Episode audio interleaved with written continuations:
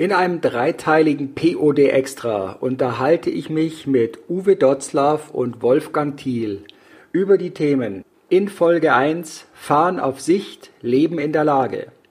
In Folge 2 der Notfallkoffer, Krisenplan für die Pandemie und in Folge 3 Umgang mit Angst.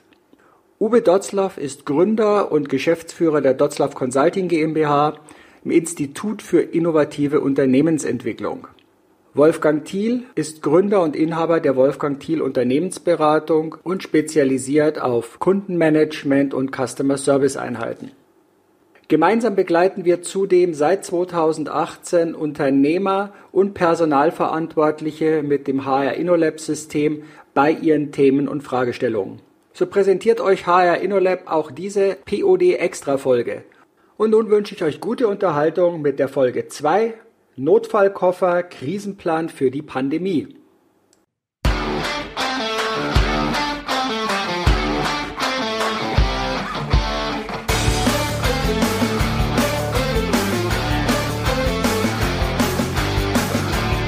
Hallo und herzlich willkommen zu deinem POD Podcast. Hier geht es um P wie Personalthemen, Persönlichkeit und die Psychologie des Scheiterns und Gelingens. Es geht um O wie Organisationsthemen, Originale und Originelles. Und es geht um D wie Digitalisierung, Disruptives und Demografie.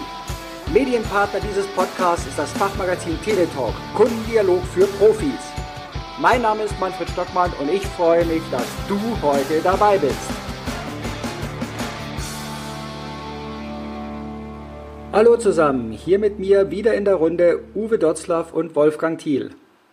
In der zweiten Folge unseres dreiteiligen Extras geht es um den Notfallkoffer, Krisenplan für die Pandemie. Das ist auch das Spezialgebiet, mit dem sich Wolfgang vor einigen Jahren bereits auseinandersetzen musste. Deshalb gibt er uns jetzt erst einmal einen Überblick über das Thema. Wolfgang, was sind deine Giveaways und Erfahrungswerte für unsere Zuhörer? Ja, hallo Uwe, hallo Manfred, hallo in die Runde. Ähm, eigentlich ist es ein alter Hut und Notfallkoffer, wenn man danach googelt, findet man diverse Hinweise, diverse Seminare etc. Was wollen wir da wieder, was wollen wir überhaupt Neues dazu beisteuern? Ich sage einfach mal Praxis. Ja, also dieser Notfallkoffer, von dem ich gerne berichten möchte, der ist schon roundabout elf Jahre her, dass ich mich damit erstmals beschäftigt habe. Und zwar in meiner Zeit über neun Jahre für den Gesamtverband der deutschen Versicherer, für die Dienstleistungs GmbH in Hamburg. Wir waren seinerzeit dafür verantwortlich, die Company ist es heute immer noch, äh, den Notruf an den Autobahnen sicherzustellen. Diverse andere Themen auch, aber die sind halt konkret mit dieser Besonderheit, dass jeder, der an so eine Säule geht, will schlicht und ergreifend dass da innerhalb von wenigen Sekunden auch jemand abnimmt und Hilfe ruft oder dafür sorgt, dass Hilfe kommt. Und seinerzeit 2009, als die SARS-Epidemie drohte und ja, ähnliche Szenarien, wie wir sie heute leider wirklich haben und erleben, äh, am Horizont sich abzeichneten.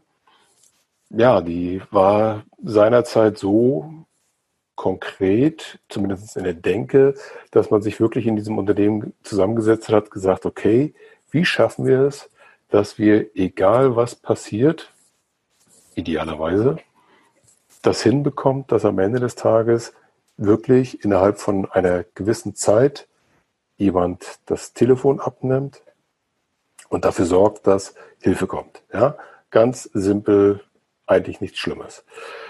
Berücksichtigen muss man vielleicht, dass äh, von diesen vielen Anrufen, die da reinkommen, äh, jeder Hundertste vielleicht ein echter, ernster Notfall ist. Ansonsten geht es um, ich habe kein Benzin mehr oder kein Treibstoff, besser gesagt, beziehungsweise ich habe eine Panne oder weiß der Teufel was. Fakt ist jedenfalls eins, äh, ich muss zumindest das organisiert bekommen, und wenn es am Ende des Tages der Geschäftsführer gewesen wäre, der sich hingesetzt, hätte noch hinsetzen können, oder der Abteilungsleiter, sprich ich, äh, dass jemand das herausfinden kann, ob es sich um einen wirklichen Notfall handelt oder ob es am Ende des Tages nur wieder eine Panne ist. Ja? Und äh, dieser Plan, der dazu entwickelt worden ist, dieser Notfallkoffer, der dazu geschmiedet worden ist, ist halt so eine Art Krisenplan, Pandemie seinerzeit, ein Teil eines recht unaussprechlichen Wortes, Business Continuity Management. Ich hoffe, ich habe es gut rübergebracht, wo ja dafür gesorgt werden soll, dass egal für welche Branche, egal für welches Unternehmen, egal für welche Schwere des Problems, sicherzustellen ist, dass dieses, ja, dieses Ziel, was zu erfüllen ist, auch am Ende des Tages erfüllt werden kann.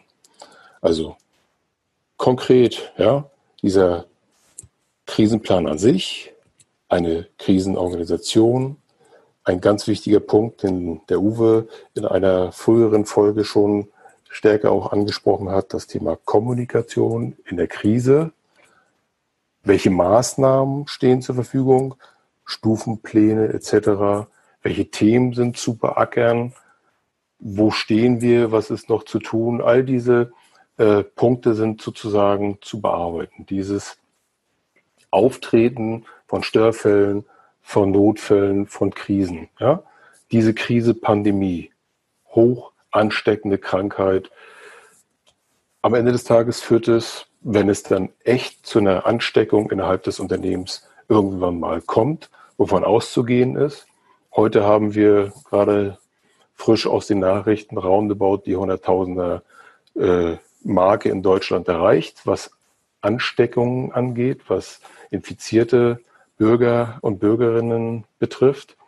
Und wir sind ja bei einem unterschwelligen vierstelligen Betrag, was das Thema Todesfälle betrifft, in Deutschland angekommen. Noch hat es die Unternehmen nicht alle erwischt in dem Sinne. Gerade hier in dem Flächenland, recht dünn besiedelt, Mecklenburg-Vorpommern, wo ich herkomme, ist es noch so, dass viele Unternehmen nur sich weiterhin vorbereiten.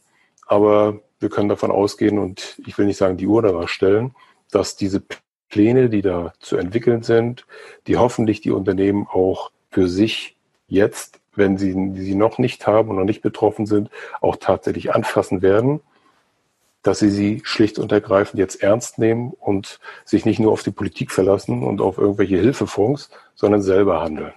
Und am Ende des Tages wird es dazu kommen, dass, dass wenn die Unternehmen davon betroffen sein werden, eine Geschichte sichergestellt werden muss, nämlich da irgendwo dass die Mitarbeiter, egal wer es ist im Unternehmen, diese Aufgaben, die unbedingt zu erfüllen sind, von den Mitarbeitern, die dann noch da sind, mit Lösungen, mit Plänen, mit Workflows, mit Checklisten schlicht zu bearbeiten sind. Ja?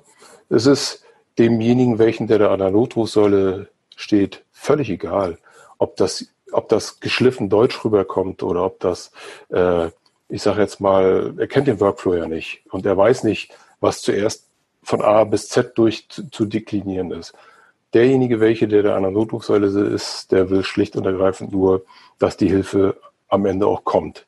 Und das ist sicherzustellen und dazu diese Checklisten zu entwickeln, jetzt zu entwickeln, was man auf andere Aufgaben egal ob wir jetzt von Notrufbearbeitung sprechen oder von der Sicherstellung der Liquidität des Unternehmens, der Überweisung der Gehälter am Ende, beziehungsweise andere Aufgaben im Unternehmen. Ja, das ist eigentlich verhältnismäßig egal.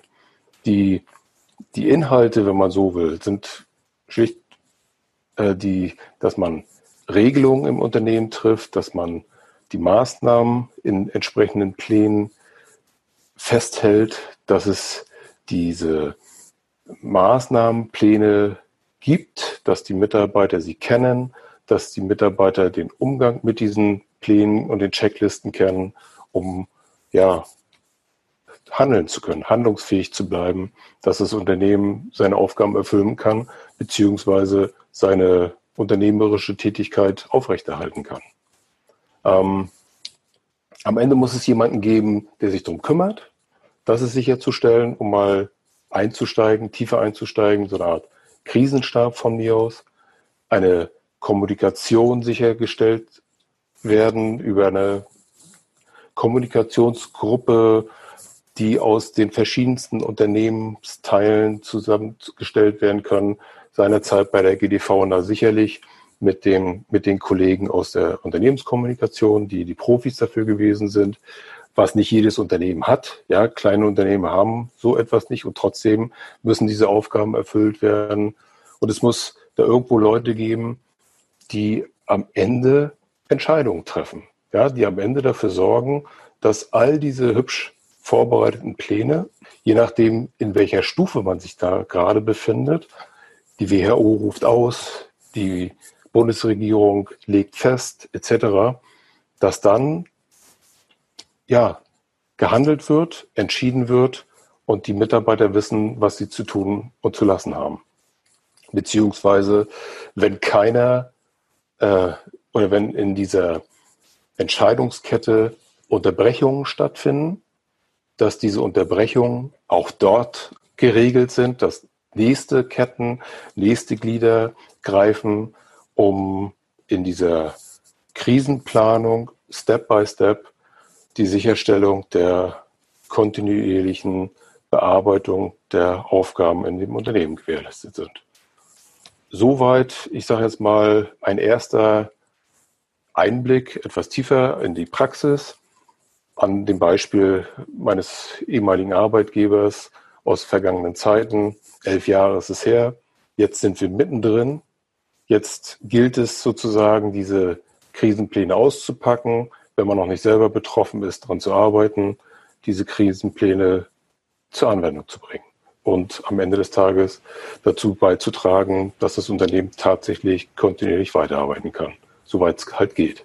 Ja, viel Erfolg dabei und erstmal vielen Dank fürs Zuhören. Danke, Wolfgang. Du hast jetzt hier auch so ganze Reihe von Punkten schon mit angesprochen, wo ich immer wieder feststelle, ist ja auch Übus Thema Führung.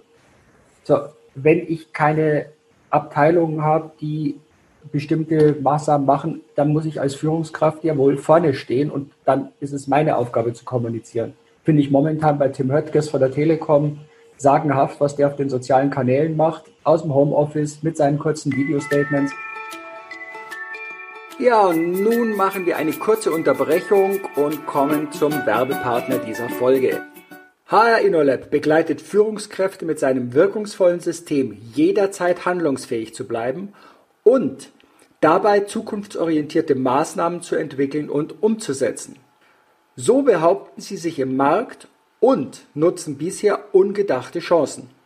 Weitere Informationen erhaltet ihr unter www.hr-inolab.eu. Den Link findet ihr natürlich auch in den Show Notes. Und nun weiter zum Gespräch. Das bringt mich jetzt wieder zurück auf das Vernetzte unserer Themen. Und da möchte ich jetzt nochmal an Uwe weitergeben. Uwe, wir hatten ja in deinem Thema Fahren auf Sicht letztendlich auch den Notfallkoffer. Du arbeitest ja auch mit verschiedenen Notfallkoffern oder mit einem Koffer und darin mit verschiedenen Methoden. Was greift denn bei dir da am besten oder was würdest du für den pragmatischen Ansatz da empfehlen? Also ganz wichtig für mich ist, äh, viele Menschen verwechseln, dass ein Notfallkoffer ist kein Werkzeugkoffer, in den ich reingreife und für jede Lebenslage, Wolfgang hat das schon gesagt, du hast es gerade auch angedeutet, dann da das passende Werkzeug da. Ich nehme Schlüssel 19, drehe nach rechts und dann passiert genau das, was passieren sollte. Und das haben wir geübt und das können wir alles. Sondern ein Notfallkoffer ist ein flexibles Instrument und das äh, kaum ein Unternehmen, in dem ich zurzeit arbeite, hat einen Pandemieplan oder einen einen Pandemiebeauftragten oder einen, einen Krisenstab oder so etwas, sondern dort entwickeln sich im Augenblick Krisenstäbe, Pandemiebeauftragte mit Menschen in diesem Team, von denen man vorher möglicherweise gar nicht gehofft oder gedacht hat, dass sie so handeln können, aber sie tun es. Sie tun mehr, als sie ursprünglich eigentlich machen sollten. Und sie finden nicht vor in den eingeübten Ritualen, die wir haben, äh, äh, konfektionierte Lösungen und die muss ich jetzt nur am Plan A, B, C, die arbeite ich ab und wenn B nicht läuft, mache ich C, sondern Flexibilität. Die Werte, die ich vorher geübt habe, wir hatten das ja an verschiedenen Stellen schon, ähm, die führen heute dazu, dass äh, Mitarbeiterführung plötzlich Ergebnisse bringt, von denen ich, zu denen ich keine großen Texte brauche, sondern in denen ich einfach nur eine Aufgabe sage und ein Ziel formuliere das klar formuliere und dann machen verantwortungsvoll die meisten mit. Das sehen wir in der großen Politik, das sehen wir in der Bundesrepublik. Ja, es gibt Einzelne, die sich ausnehmen wollen, die glauben, das gilt für sie nicht. Ähm, aber ich glaube, dass das Team oder die Gesellschaft dazu führen wird, dass die Menschen im Gro durchaus intuitiv verstehen, was da draußen eigentlich passiert. Und dass es jetzt, dass wir ein kollektives Wesen sind dass wir ein Team sind, das nur im Team überleben kann. Äh, die Afrikaner haben ein Sprichwort, das heißt, wenn du, wenn du äh, schnell vorankommen willst, dann geh alleine. Wenn du aber weit kommen willst, dann geh im Team, geh in der Gruppe. Das erleben wir gerade so praxisnah, wenn wir in der Gruppe gehen, wenn wir klare oder klare, klare Ziele formulieren, wenn wir klare Werte leben, wenn wir informieren an die Mitarbeiter, dann verstehen die auch, dieser Notfallkoffer ist nicht etwas, wo Fertiges drin sind, sondern für jede Eskalationsstufe, so wie Wolfgang das dargestellt hat, ähm, muss ich neu und anders denken und ich muss Intuition walten lassen. Plötzlich kommen ganz viele neue Gedanken oder Ideen von, von Mitarbeitern in Unternehmen oder auch von Unternehmern, ähm, die dann nicht mehr sich in Perfektionismus ergehen, sondern die einfach sagen, das ist vielleicht die zweitbeste Lösung, aber es ist eine im Augenblick eine gute Lösung. Dann machen wir es. Du hast gerade auch ein Wort angesprochen, Perfektionismus. Ich glaube, Perfektionismus, oder ich bin mir sicher, ist in solchen Situationen absolut tödlich, weil er kann sowieso nicht erreicht werden. Momentan ist Kreativität und auch mal Improvisation gefordert. Und du hattest einen zweiten Punkt angebracht. Es kommen Leute, es kommen Mitarbeiter raus, die ja ganz woanders herkommen. Ich glaube, es ist auch eine Zeit, oder ich glaube es nicht nur, ich bin auch davon wieder überzeugt, no ranks, no title. Also momentan ist es wichtig, wer hat die Kompetenz, wer hat bestimmte Fähigkeiten für etwas und den teilweise auch in die Führung von einem Teilbereich zu lassen und nicht, weil irgendjemand ja so die Schulterklappen und die Sternchen drauf hat, aber keine Ahnung vom Thema.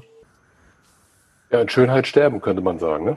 Das ist, ja. das ist aktuell sozusagen die, die größte Gefahr, die in Unternehmen stattfindet, wenn man eher in Hierarchien gedacht arbeitet, als dass man tatsächlich jetzt wirklich sagt, okay, wie kriegen wir das Problem jetzt möglichst schnell gelöst und wirklich so, zumindest so weit gelöst, dass wir wieder ein gewisses Gefühl dafür haben, inwieweit ist das, äh, ja, haben wir wieder Sicht, ja?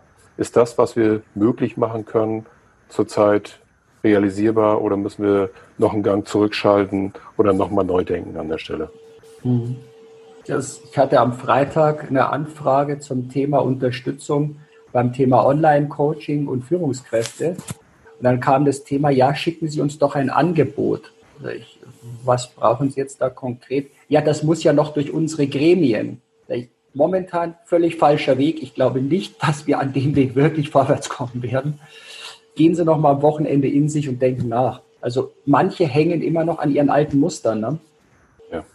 Das ist das, das ist das, was ich meine. Äh, äh, manche glauben immer, sie müssen ein komplettes Regularium und eine, ein, ein Papier oder ein, etwas haben, woran sie sich festhalten können. Ja, ein Notfallkoffer gibt möglicherweise Sicherheit, weil da steckt ganz viel drin. Wolfgang hat vorhin ein Stichwort genannt, Checklisten. Ja, jeder Pilot, äh, wenn er startet oder wenn er landet oder auch wenn wir ein Schiff bereit gemacht haben zum Auslaufen, dann haben wir Checklisten abgearbeitet. Nicht, weil die Leute das nicht wussten, was sie tun müssen, sondern ich vergesse dann nicht. Aber es kommt immer der Punkt in so einer Situation, dass ich für bestimmte Dinge keine Checkliste habe.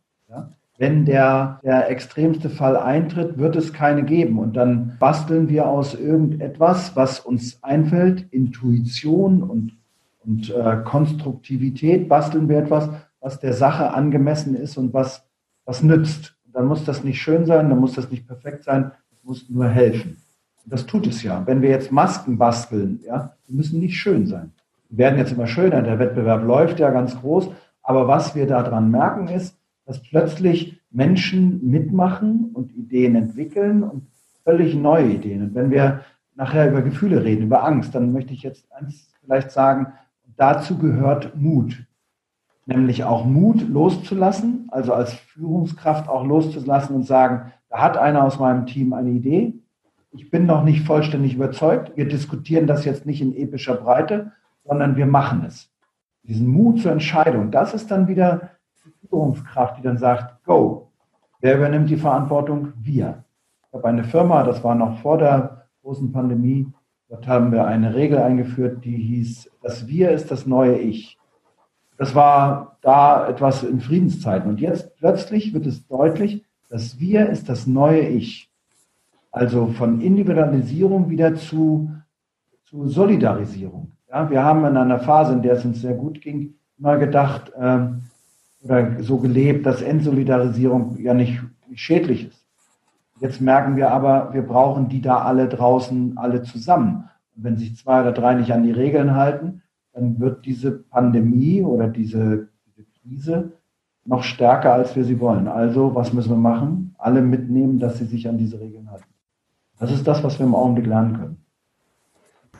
Die Checkliste war für mich so ein schönes Stichwort, weil wir hatten ja Philipp Keil auf der Jahrestagung mit dem Vortrag auch Entscheidung. Der ist Berufspilot gewesen und hatte einen Beinahe-Absturz, wo er reagieren musste. Und sowohl er bringt in seinem Vortrag als auch Peter Brandl, ein anderer Pilot, der als Speaker viel unterwegs ist, den, äh, ja, den Fall von der Notwasserung auf dem Hudson River. Und dort hat man ja auch schön gesehen, der Co-Pilot ist die Checkliste durchgegangen, hatte den Auftrag, alles durchzugehen, was ist. Und der Pilot hat sich in dem Moment den Kopf nochmal freigehalten, um die Lage abzuschätzen. Und da kommt auch oftmals das Thema momentan Intuition für mich ins Spiel. Was hat Intuition auch bei euch in eurem ganzen Erfahrungsbereich immer für eine Rolle gespielt? Oder wann war Intuition hilfreich und wann hätte sie jetzt zum Beispiel noch nicht geholfen? Habt ihr da Beispiele? Nur wenn ich da mal einhaken kann, Manfred, diese Erfahrung seiner Zeit, wo ich in, ich sage jetzt mal in Friedenszeiten, in ruhigen Zeiten, im ruhigen Fahrwasser mit an der Erarbeitung eines Pandemieplans arbeiten durfte, konnte. Dieses Handwerkszeug dort zu erlernen, vor über zehn Jahren, das hilft mir bis heute bis hin zum, zur Arbeit beim Kunden, als aber auch in der eigenen Firma. Ja, diese, diese Checklisten, du kannst nicht für alles eine Checkliste haben. Ich kann mich da nur wiederholen. Es geht gar nicht. Ja, es ist am Ende des Tages hilft es einfach situativ und kreativ mit gewissen Themen umzugehen. Ja, also als es, als es hieß im Handel oder überhaupt, wer, welche Geschäfte, welche Bereiche werden stillgelegt oder werden, wie heißt es so schön, entschleunigt, ja, dass, dass man das hinbekommt, dass diese Infizierung möglichst verlangsamt wird, dass am Ende des Tages das Gesundheitssystem nicht überfordert wird, etc. etc. Das ist äh, in der Praxis etwas nie Dagewesenes. Also intuitiv haben wir doch als Unternehmensberater beziehungsweise als eigene Unternehmer dann hinterher denken müssen oder neu anfangen denken zu müssen mit jeder neuen Lage, die sich anhand von doch zum Teil ein wenig vorhersehbaren Entscheidungen, ja, weil um Deutschland herum gab es ja schon Entscheidungen wie, weiß ich, Polen hat seine Grenzen geschlossen, Österreich hat seine Grenzen geschlossen. Da war es eine Frage der Zeit, dass auch Deutschland irgendwann seine Grenzen schließen wird, beziehungsweise das ganze Thema Ausgangssperre. Ja? Was passiert, wenn Ausgangssperre kommt, in der Art, wie Österreich sie durchführt, etc., wie, wie die Slowakei sie durchgeführt hat. Also gilt es an der Stelle als Führungskraft einfach sich, ich sage jetzt mal, auf seine Stärken zu besinnen. Und die heißen nicht nur, äh, ich sage jetzt mal, in ruhigem Fahrwasser Lösungen herbeizuführen, die da irgendwo, ich sage jetzt mal, aus dem Lehrbuch herausgenommen worden sind oder die jeder kann, sondern dann zu sagen, okay, jetzt ist es wichtig, schlicht und ergreifend die Entscheidung auch tatsächlich herbeizuführen. Wenn es eine falsche Entscheidung gewesen ist, dann werden wir es relativ schnell mitbekommen und werden relativ schnell wieder reagieren. Und so wie Uwe schon sagt, der Einzelne sollte sich hüten, heutzutage zu denken, dass es sein, dass es ohne ihn nur oder ohne ihn nicht gehen kann, dass nur das, was er erdenkt, das Nonplusultra ist. Das geht heutzutage gar nicht mehr, weil er ist morgen schon wieder raus aus dem Geschäft. Bestes Beispiel der Premierminister von England, ja. Boris Johnson, der entscheidet zurzeit gar nichts mehr. Der liegt in der Intensivstation. Und so wird es wahrscheinlich auch dem einen oder anderen Firmenlenker und Denker äh, in den nächsten Wochen und Monaten ergehen. Und darauf muss man sich vorbereiten, daran muss man ansetzen. Vielleicht noch ein Beispiel, Manfred, wenn ich darf. Ja, klar. Also Boris Johnson war interessant. Also kurz genau zu diesem Zeitpunkt fiel mir der auch gerade ein. Also das war eine Gedankenübertragung. Uwe, Gerne. du hast noch etwas.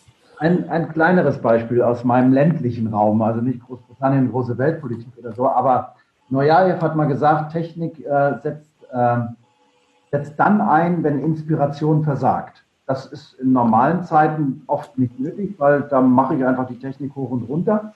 Ich habe das ja vorhin schon mal kurz gesagt. Aber in einer besonderen Zeit mache ich intuitiv, du hast ja gefragt, wann, wann, wie führe ich Intuition mit Intuition, ähm, mache ich intuitiv etwas, was meinem Wertegefühl oder meiner Lebenseinstellung gut tut. Und äh, ich habe eine Unternehmerin, die führt ein ganz kleines familiengeführtes Hotel mit wenigen Zimmern, 20, 25 Zimmer und einem kleinen Café, einen wunderbaren Café. Wenn das hier alles mal vorbei ist und sie wieder aufmachen darf, muss man da, muss jeder dort mal äh, Torte essen gehen. Sie hatte die Lager voll, hatte, hatte alles eingekauft für die nächsten Wochen auch und bestellt für Ostern etc. Und dann hat sie sich gedacht, wenn du jetzt zumachst und die Ware liegt im Kühlschrank oder im Lager, da wird es auch nicht besser ich mache folgendes, wir treffen uns und wir backen an einem Wochenende, verbacken wir alles, was wir sonst in den nächsten drei oder vier Wochen verbacken hätten. Und dann sind sie durch ihr Dorf gegangen, ein ganz besonderes Dorf hier im Norden, Anshof, äh, an das Krankenhaus, an das Altenheim, an die Apotheke, an den Einzelhandel, Torten verschenkt. Kuchen. Und ähm, das war in keinem Pandemieplan vorgelesen und äh, das hat ihre Liquidität auch nicht gut getan, aber es hat ihr selber gut getan. Und was ist hinterher passiert? Solidarität. Ich kann einfach sagen, es war kein Hintergedanke dabei, aber ich gebe Brief und Siegel. Ähm, das wird in keiner Zeitung stehen und sie ist auch keine Heldin, das will sie auch gar nicht sein. Aber die Leute werden sich daran ganz lange erinnern. Und wenn jemand sagt, wenn du einen Kaffee oder ein besonderes Stückchen Torte oder Kuchen essen willst, dann geh zu ihr. Das hat mich total beeindruckt, weil sie saß danach in ihrem Café und hat nicht geweint, dass sie keine Gäste hat und dass das Hotel jetzt leer ist und sie weiß nicht, wann sie wieder aufmachen kann und äh, sie weiß gar nicht, ob sie überhaupt Kredit bekommt etc. Aber das war alles noch unklar. Aber sie hat etwas getan, was ihr selber und ihrer Umwelt gut getan hat. Und das passiert in ganz vielen anderen Beispielen zurzeit in unserer Gesellschaft und das gibt mir Mut darüber zu sagen, hey, das lernen wir aus solchen extremen Lebensumständen. Ja, alle Pläne brauchen eine Umsetzung und brauchen, du hast es jetzt so schön an diesem Beispiel, auch eine Herzlichkeit, die dahinter steckt und vieles ergibt sich daraus, was wir gar nicht glauben, dass durch irgendeine Tat überhaupt passiert. Wolfgang, wenn du jetzt nochmal so das Ganze zusammenfasst aus deinem Thema Notfallkoffer, Krisenplan für die Pandemie, wer was hat, kann darauf zurückgreifen, wer jetzt noch nichts hat, was wären so die Parts, mit denen jemand jetzt nochmal sagt, ich kriege das doch noch einigermaßen gesteuert? Ja, einfach anfangen, würde ich sagen.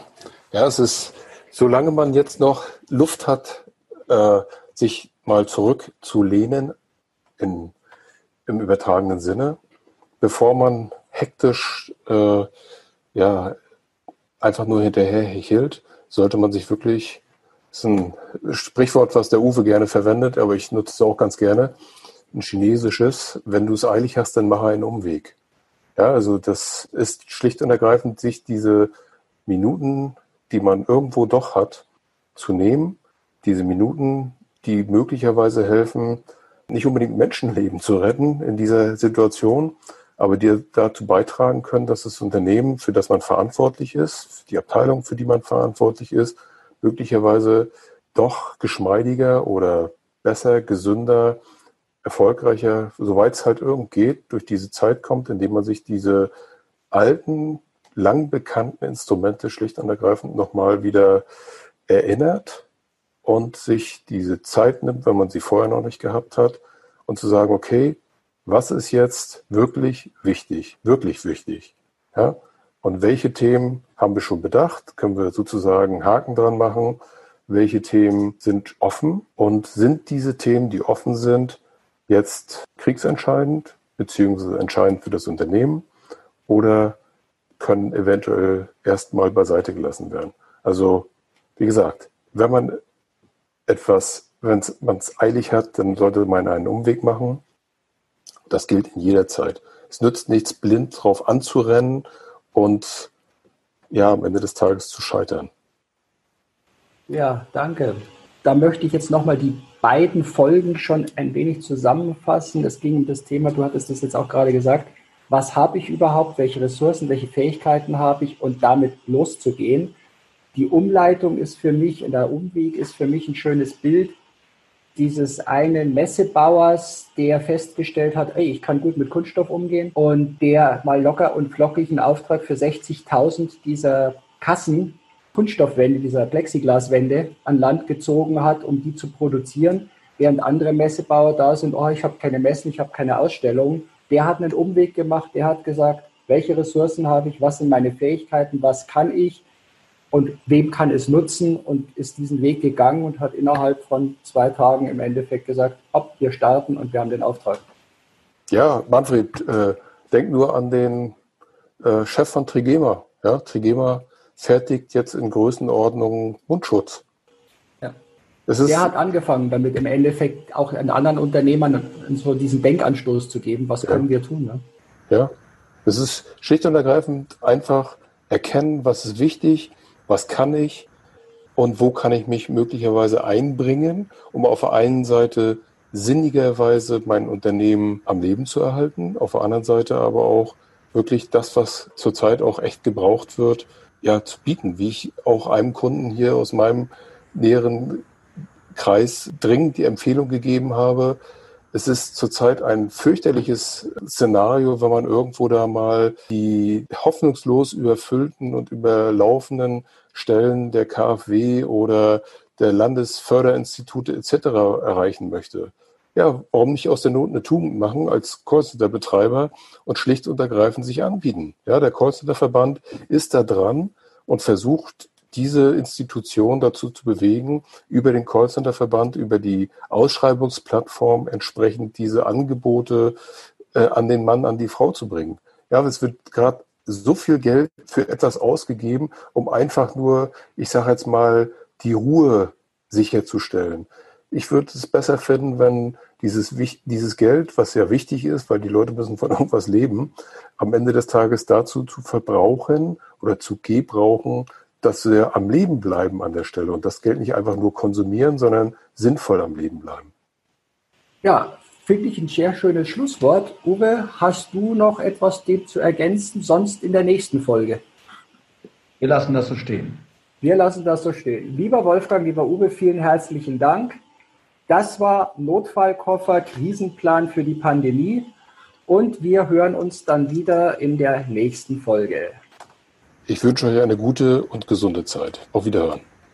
Ja, ich wünsche euch auch einen schönen, schönen Tag. Vielen Dank euch fürs Zuhören. Präsentiert wurde euch diese Folge von HR InnoLab und als Medienpartner die Fachzeitschrift Teletalk, Kundendialog für Profis. Wenn es dir gefallen hat, dann abonniere diesen Podcast und gib ihm ein Like. Ich freue mich auf das nächste Mal, wenn auch du wieder mit dabei bist. Bis dann und hab eine gute Zeit. Dein Manfred Stockmann.